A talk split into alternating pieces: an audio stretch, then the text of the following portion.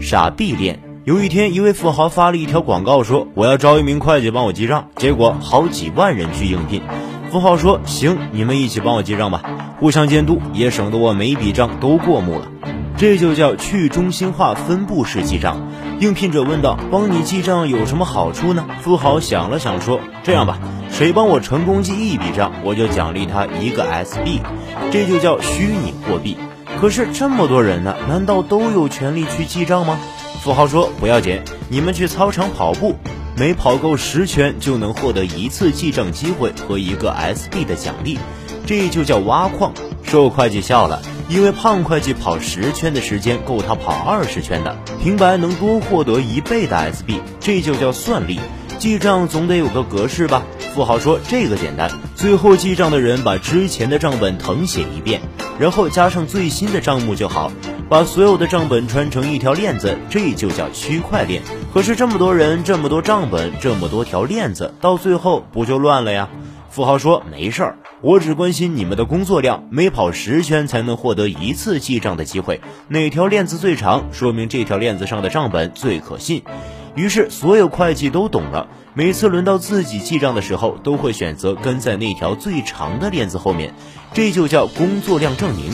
不少心思活络的会计立刻领会了精神。既然老大只认工作量，那不如十个人联合起来一起跑圈，这样每人跑一圈，这个集体就能获得一次记账的机会。十个人分一个 SB 的奖励，每人零点一个，这就叫矿池，也叫多人合作挖矿。这说话间已经到了中午了，会计们跑了一上午，饥肠辘辘，于是决定去隔壁餐馆饱餐一顿。其中一个会计对同伴说：“我今天没带钱，你帮我结了饭钱，我给你一个 SB。”这就叫虚拟货币的交易。收了 SB 的会计找老板商量：“我们忙了一上午，老板也没给我们发工资，就赚了几个 SB，，我们能用 SB 抵饭钱吗？”这时，饭店老板有两种选择：一，你这娃是不是脑子有毛病？不行，二 S 币听起来挺牛叉的，行就抵了饭钱吧。这就叫虚拟币只在承认游戏规则的人眼里才有价值。假设饭店老板同意用 S 币抵饭钱，其他食客一看，哟呵，S 币还能当钱花呢，于是找会计商量，我能用钱买你的 S 币吗？会计说，我们跑了一上午，累成狗了，才赚了二十个 S 币，数量有限，谁想买得加钱。这就叫炒币。有的会计一看 S B 居然和钱挂钩了，就动起了坏心思。每跑十圈才能赚一个 S B，，太慢了。等轮到我记账时，我不按照原样誊写账本，把其他人赚的 S B 都记在我的名下，岂不美哉？等轮到他记账的时候，才发现自己只有录入权限，没有更改权限。这就是区块链的不可变性。可是这个坏会计还是不死心，老板不是只看工作量，只认最长的链子吗？我联合百分之五十一跑步最快的会计，先跑完十圈，把我们手里的 S B 卖出去换钱，把这次交易写在账本里，然后用最快的速度再跑十圈，重新写一个账本，抹掉这次 S B 的交易。即使剩下的百分之四十九的会计联合起来，他们跑圈的速度也不会比我们快。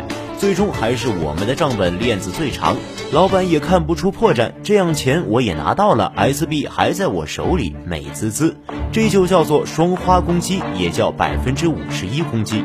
百分之五十一的会计都同意了坏会计的办法，但是他们提出不能白忙活，跑圈很累的，每圈需要一瓶营养快线补充营养。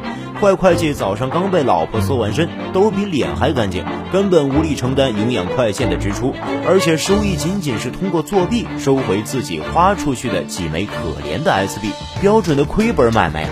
于是只能作罢。这就叫双花攻击的负收益。不过坏会计还是有收获的，他证明了区块链技术并不是无懈可击。碰巧旁边一家山寨小公司也在招会计，奖励的虚拟币叫傻币，而且这家公司只有两名会计去应聘。坏会计轻松用一瓶营养快线钱就收买了其中一名会计和他一起作弊，通过反复双花攻击获取了大量的赃款。傻币山寨公司很快就倒闭了。炒傻币的人赔得血本无归，这就是很多人正在炒的攻击成本几乎为零的山寨币。坏会计只好回富豪公司老老实实的跑圈了。在坏会计离开的这段时间里，公司周围的大街小巷的老板都同意用 S B 交易了，因为用虚拟币交易不用开发票，就不用交税了呀。但会计们就算每天二十四小时跑圈，获得的 S B 总数总是有限的，S B 的价值开始猛增。一开始一个 S B 能换一碗面，后来能换一部手机。等坏会计回来的时候，一个 S B 已经能换一辆二手车了。周围小区的大妈一边自学注会，一边锻炼身体，为日后亲自上场跑圈做着准备。就连半身不遂的大爷也想取出所有退休金换半个 S B，等着升值。这就叫虚拟币泡沫。工商局很快就发现不对劲了，这些店铺每天人头攒动，明显生意不错呀，但怎么不见他们交税呢？一查就露出了马脚，你一个破虚拟币居然敢和国家的铸币抢饭碗，反了天了！今后禁止虚拟币参与市场流通，这就叫币圈泡沫破碎。其实区块链本身是一种非常好的技术，天生诞生于金融领域的区块链技术，在国家严格的管控下，可以在加密货币、支付、清算与结算、票据与供应链金融、证券发行交易、金融领域的征信与反欺诈等领域有很大的作为。在运输物流领域的供应链场景下，区块链的实时同步、数据共享和防篡改机制可保证数据的真实性，提高流程的自动化处理水平，降低欺诈风险。在制造行业，可用于企业的供应链管理，跟踪原材料溯源，整个产业链信息共享，避免信息孤岛，提升整个行业的效率。在行政领域，可用于食品、药品和危险品的追溯。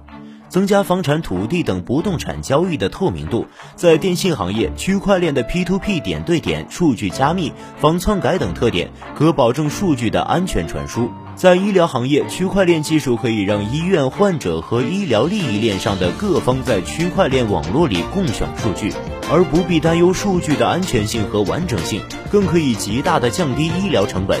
在媒体行业，区块链可用准确的追踪每个内容产品的版权所属。由此将更好地保障原创作者的合法收入，防止侵权和盗版。在社会管理领域，通过各行各业身份加密共享，极大降低验证成本，老百姓再也不用办一件事跑十次窗口了。在物联网领域，区块链分布存储技术搭配 5G 逆天的传输速度，未来不可限量。在慈善公益领域，最让人们诟病的善款去向不明问题迎刃而解，捐款人甚至可以知道自己的钱给哪个山区的哪位贫困儿童买了哪一本图书。在共享经济领域，再也不用烧钱争夺市场。区块链天生的点对点特性，可以轻易在任意一个共享经济领域取得成功。馆长就不明白了，区块链这一本应用来造福人民的技术，怎么偏偏在炒币这个庞氏骗局里发扬光大了呢？最后，感谢公众号 Full Coin，给仍想炒币的人提供了一个不错的项目——傻币链。这是一个基于区块链思想的去中心化 SB 共享互联网平台。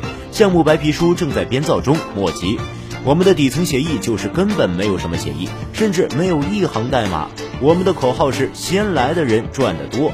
我们对于目标用户的定义是很广泛的，包括但不限于智商为零的缺陷人群。对于智商正常但在股市中永远只能成为韭菜的，在庞氏骗局中只能属于受害者的，在币圈仍有投资的人，我们也是非常欢迎的。